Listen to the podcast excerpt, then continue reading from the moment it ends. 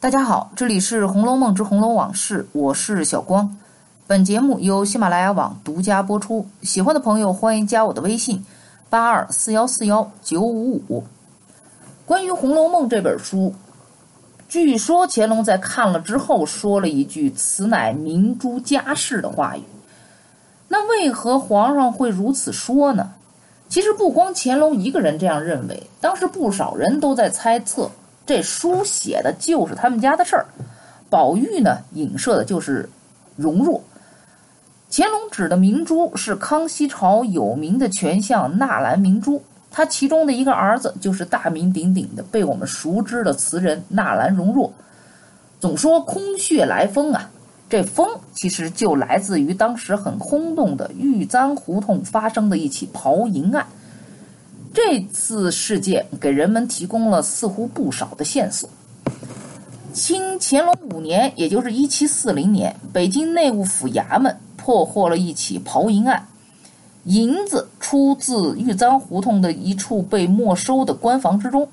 两伙盗贼分别潜入这个宅子，其中一伙的头呢叫陈顺，约了几个奇人，并且勾结此处看守人，分三次进入，在一间旧房山墙之处刨出了八千四百六十两白银和两千二百二十两黄金。而另一伙人呢更牛。这个叫齐殿启的是太医院的医士，干脆和几个在衙门里面当差的奇人共同出资买了这处官房内的五十七间半，放开了明目张胆的开挖，所以他们的收获是刨出了十万五千一百一十两白银。只可惜这两批人还没来得及拿着这些银子去逍遥快活呢，就被发现了。东窗事发之后，银子被官府没收了，人也判刑了。按理说，故事到这儿，你就应该是完结了。别忙，还有呢。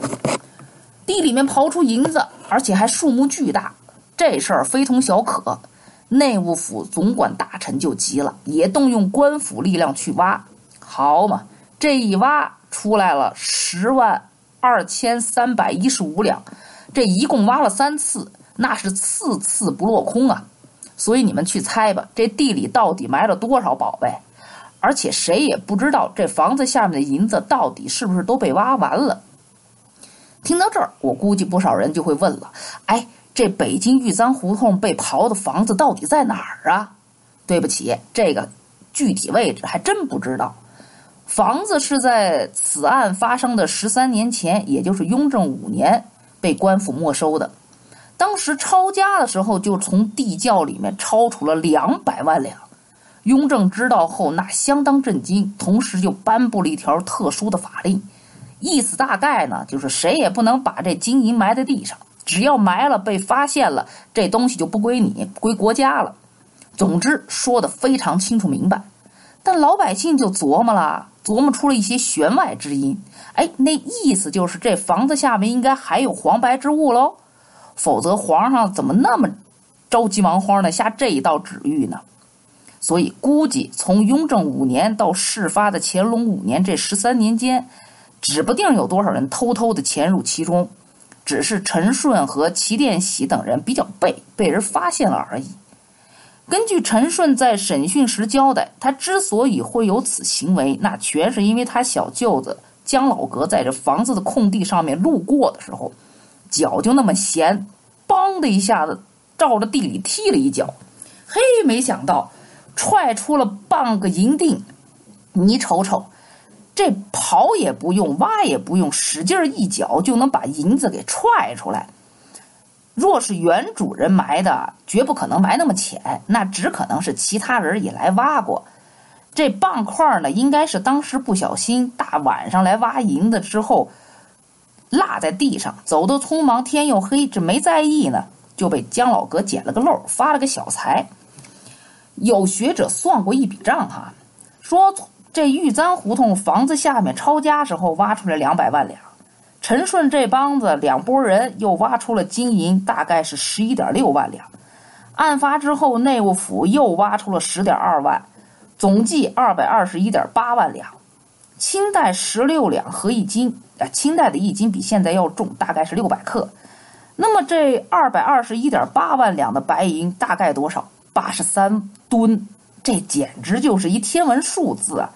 尤其是在清朝，怪不得当时雍正对着两百万两的这个震惊程度是那么的大。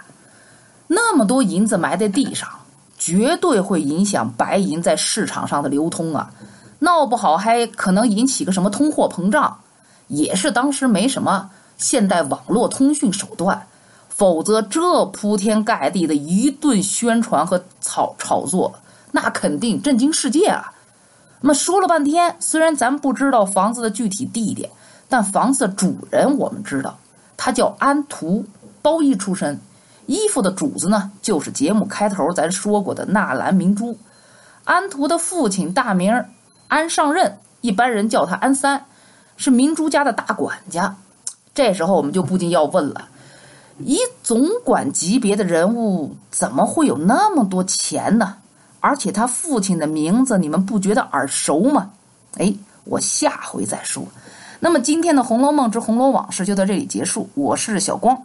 本节目由喜马拉雅网独家播出，节目当中有圈子，欢迎大家加入。我们下期再见。